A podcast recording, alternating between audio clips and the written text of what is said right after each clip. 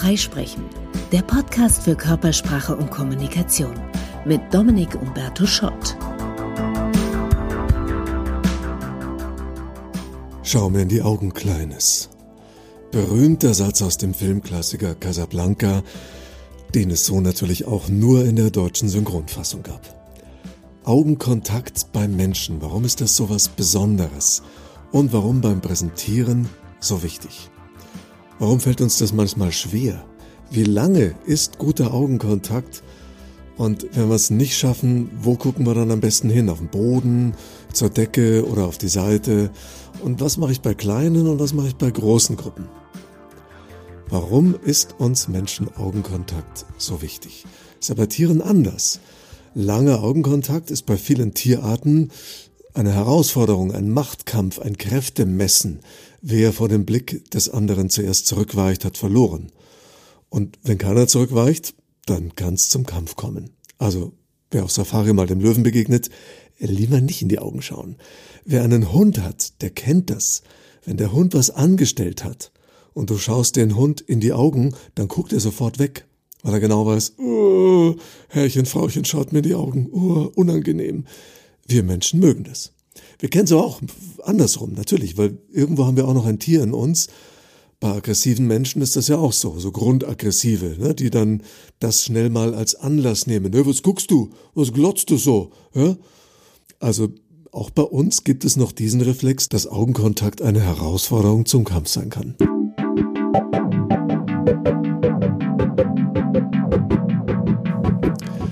Warum ist Augenkontakt bei uns Menschen dann aber doch nochmal was anderes als bei Tieren. Das hat mit dem Stillen zu tun. Wir sind nämlich das einzige Säugetier, bei dem Mutter und Kind beim Stillen Augenkontakt haben können. Wenn wir mal überlegen, bei Hunden, Kühen, Schweinen und so weiter, da liegen die Jungtiere an den Zitzen der Mutter und die schaut irgendwo hin. Menschen, Mütter, die schauen ihr Kind an beim Stillen und das Kind guckt oft zurück. Einer der Gründe, warum wir eine besonders innige soziale Beziehung zu unserem Nachwuchs aufbauen, also vor allem die Mütter. Die Väter sind dem Stillen noch nicht so weit.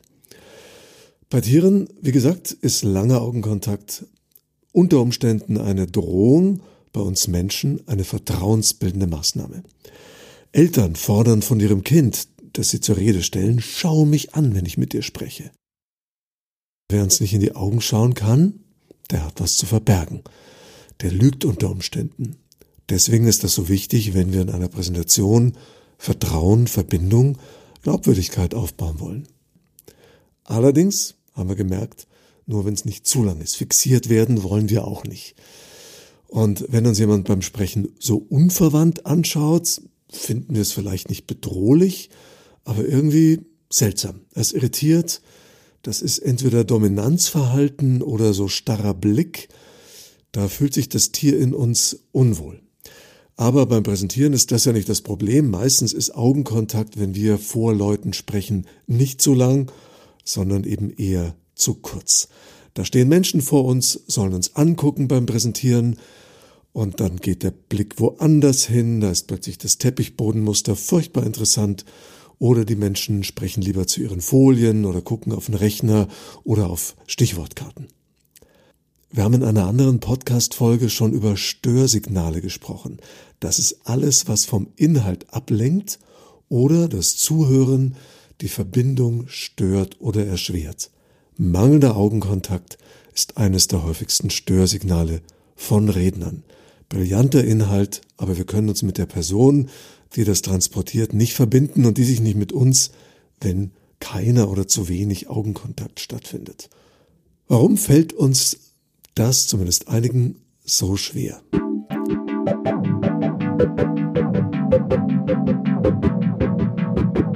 Weil wir nicht gleichzeitig nachdenken können und jemand wirklich in die Augen schauen. Können wir gerne mal ausprobieren. Wir schnappen uns irgendeine Person, machen Augenkontakt, halten den Blick und rechnen aus, was ist 17 mal 24. Also muss bisschen schwieriger sein.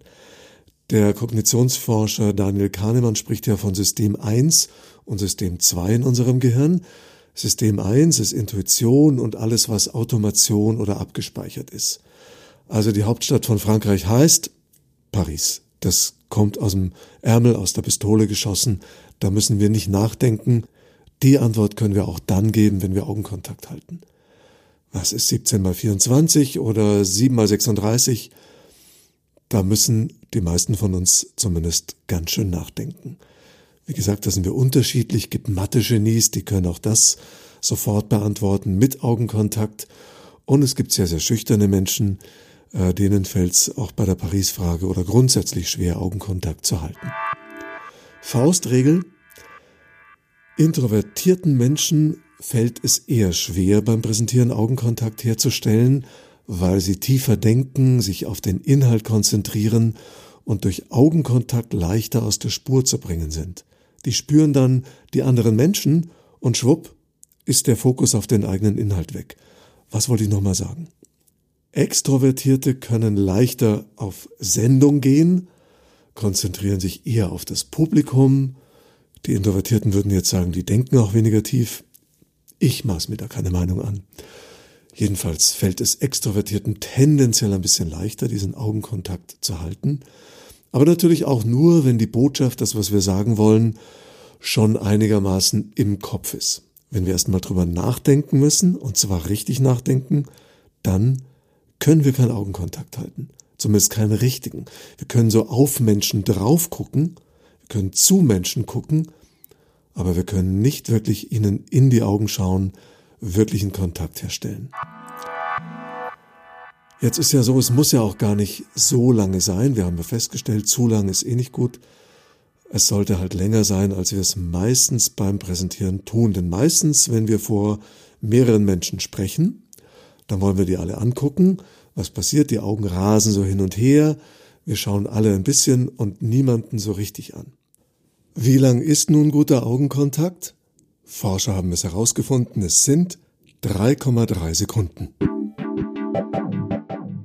Wie haben die das herausgefunden? In einem Londoner Museum haben sie Besucher aus aller Welt anschauen lassen und die sollten dann auf den Knopf drücken, wenn sie das Gefühl haben, jetzt bin ich wirklich angeschaut worden. Und da kam über alle Kulturen hinweg der Wert von 3,3 Sekunden heraus boah, jetzt müssen wir ja erstmal rauskriegen, wie lang sind denn 3,3 Sekunden. Keine Sorge, wir müssen nicht mit der Stoppuhr auf die Bühne. Faustregel hier, das ist ungefähr ein Satz. Ein kurzer Satz. Wenn wir in längeren Sätzen sprechen, Komma, also Sätzen, Komma, in denen wir noch einen Nebensatz dranhauen, Komma, dann ist es halt ein Nebensatz. Also, Faust aufs Auge Regel, bleib an einer Person dran bis zum nächsten Satzzeichen. Also überall da, wo in einem Redemanuskript ein Punkt oder ein Komma käme, da kann man eine kurze Zäsur machen, dann wupp, Augen zur nächsten Person. Gute Nachricht. Mal wegschauen ist völlig okay.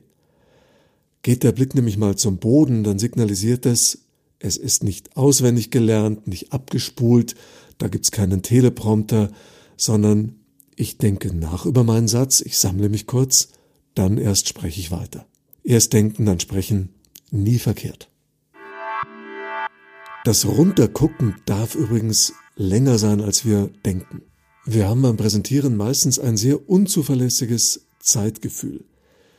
Die Sekunden beim Augenkontakt das überschätzen wir. Wir denken, jetzt habe ich doch Augenkontakt gemacht, ha, waren aber erst eineinhalb Sekunden, hat sich länger angefühlt. Gucken wir weg, kommt es uns auch lang vor und wir denken, oh, ich habe jetzt doch schon so lange auf den Boden geguckt, geht ja gar nicht, ich muss doch die Leute angucken. Und auch da waren es dann meistens nur eineinhalb Sekunden. Wir können drei, vier, fünf Sekunden lang auf den Boden gucken, völlig okay. Wenn wir dabei die Spannung halten, und nicht verzweifelt ausstrahlen, Hilfe, ich habe einen Blackout, weiß nicht, wie es weitergeht, dann wird das als eine tolle Kunstpause wahrgenommen. Die Menschen können sacken lassen, was wir gerade eben gesagt haben, und erwarten mit Anspannung den nächsten Satz. Also, auf den Boden gucken, Kunstpause machen, kann mehrere Sekunden sein. Der Meister der Kunstpause war Helmut Schmidt. Gibt's Clips bei YouTube, da fragt ihn jemand was, da wird erstmal eine Zigarette angezündet dann erstmal inhaliert, Rauch ausgeblasen, dann antwortet der, da vergehen zwölf Sekunden. Das kann Spannung aufbauen, das kann man sogar als Kunstmittel einsetzen. Jetzt habe ich schon zwei, dreimal erwähnt, wir können ja auch zu Boden gucken. Warum zu Boden? Weil das zeigt, ich sammle mich, ich bin bei mir, bei meinen Inhalten. Muss nicht der Boden sein, manche gucken instinktiv eher nach oben. Das sind die Kreativen, die Visionäre, die holen sich Inspiration aus der Luft, auch in Ordnung. Seitenblick eher ungünstig. Denn für uns Menschen, Steppenwesen, kam Bedrohung, Gefahr immer irgendwo von seitlich. Und wenn wir auf einer Bühne stehen oder noch schlimmer vor einer Kamera und gucken auf die Seite, dann folgt das Publikum unwillkürlich dem Blick, weil sich alle denken, was ist denn da drüben? Also keine Seitensprünge mit dem Blick. Jetzt ist noch eine Frage, die ja häufig kommt in den Präsentationstrainings. Ja, wie mache ich es denn bei großem Publikum? Ich spreche doch vor 100, 300, 500, 1000 Menschen. Da kann ich ja nicht jeden angucken. Auch hier die gute Nachricht, müssen wir gar nicht. Bei drei Personen im Raum ist klar, ich gucke jeden an. Bei zehn auch noch, wenn ich ein paar Minuten spreche. Bei 20 wird schon schwierig und irgendwo zwischen 20 und 50, kann man nicht genau sagen, wo, wird's unmöglich. Bei 50 ist sehr unwahrscheinlich, dass ich noch jeden einzelnen mal wirklich angeschaut habe. Macht gar nichts. Wir kennen das aus dem Fernsehen. Da wird jemand interviewt, die Person guckt ja nicht in die Kamera, also uns zu Hause an, sondern guckt ja den oder die Interviewerin an. Wir zu Hause aber merken sofort, ob die Person, die da interviewt wird, den Fragesteller wirklich anschaut. Baut die Person wirklich Augenkontakt auf. Merken wir sofort. Ist im Raum nicht anders. Wenn wir präsentieren und gucken eine Person in der zweiten Reihe wirklich an, stellen wirklich Verbindung her, dann spüren auch alle anderen im Raum, boah, die Person macht Kontakt. Also, die Nähe, die Verbindung, die wir mit einer Person herstellen, überträgt sich auf alle. Das heißt, wenn wir von 50 Menschen 10 wirklich angeguckt haben, reicht das im Zweifelsfall. Und bei 100, 150 können wir ohnehin nicht mehr alle anschauen, weil die hinteren Reihen für uns gar nicht mehr oder nur sehr unscharf zu erkennen sind, je nach Dioptrien. Da gibt es einen Trick, das sogenannte Augen-M. Wir lassen unseren Blick in Form eines M von uns aus gesehen über die Menge wandern. Natürlich sehr langsam, weil wir wollen immer mindestens 3,3 Sekunden irgendwo verweilen. In den ersten drei, fünf, sechs, sieben Reihen schauen wir noch einzelne Personen an. Sehr viel weiter hinten schauen wir natürlich eher in eine Menschengruppe. Da fühlen sich dann fünf Menschen angeguckt, wir können es gar nicht so genau sagen. Ganz hinten fühlen sich vielleicht zehn Menschen angeguckt wenn es ein wirklich großer Raum ist. Dann wandert der Blick diagonal nach vorne, also vorne heißt in dem Fall in unsere Nähe, dann diagonal nach hinten auf die andere Seite des Saales und wieder zurück und das Ganze können wir ein paar Mal wiederholen.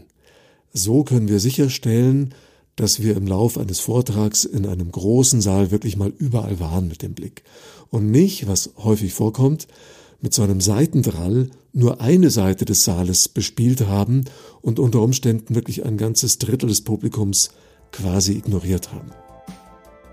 Soweit dieser kleine Ausflug in die Welt des Augenkontakts beim Präsentieren und jetzt kommen nochmal die wichtigsten Tipps zusammengefasst.